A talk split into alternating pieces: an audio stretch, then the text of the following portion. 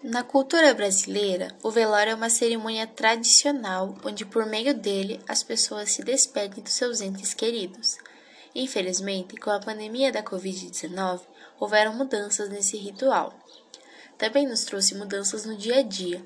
Nada de sair de casa à toa, viajar, estar mais atentos aos cuidados como lavar as mãos, higienizar com álcool, usar a máscara e evitar aglomerações. Tudo isso é consequência da pandemia, precauções que abrangem diversos setores, inclusive o setor funeral. Não sendo assim diferente nesse setor, a situação atual acaba por limitar a cerimônia fúnebre, mas o intuito é preservar a saúde da família e amigos dos falecidos. Em casos nos quais há falecimento por conta da Covid-19, é ainda mais restrito, sendo a cerimônia evitada e partindo direto só para o enterro. São mudanças necessárias, assim, que ajudam a evitar a contaminação por esse vírus. A África não tem estrutura para enfrentar a atual situação da pandemia do Covid nas mínimas restrições recomendadas, já que grande parte da população não consegue seguir a rotina de confinamento devido ao trabalho informal, o qual é a principal fonte de renda para milhões de famílias africanas, de modo que o isolamento social ou parcial pode acarretar na perca da renda delas.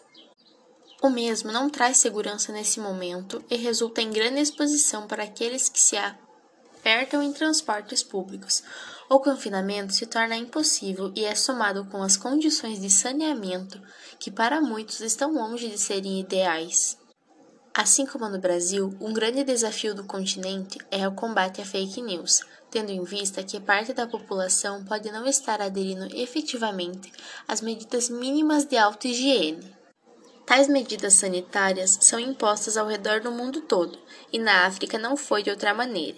Apesar do continente ter controlado bem o avanço da pandemia, com cerca de 101 mil infectados e mais de 3,2 mil mortos em 53 dos 55 países, a África é um dos continentes menos atingidos pela pandemia do novo coronavírus, a despeito das previsões mais catastróficas que antecipavam que a doença se espalharia rapidamente.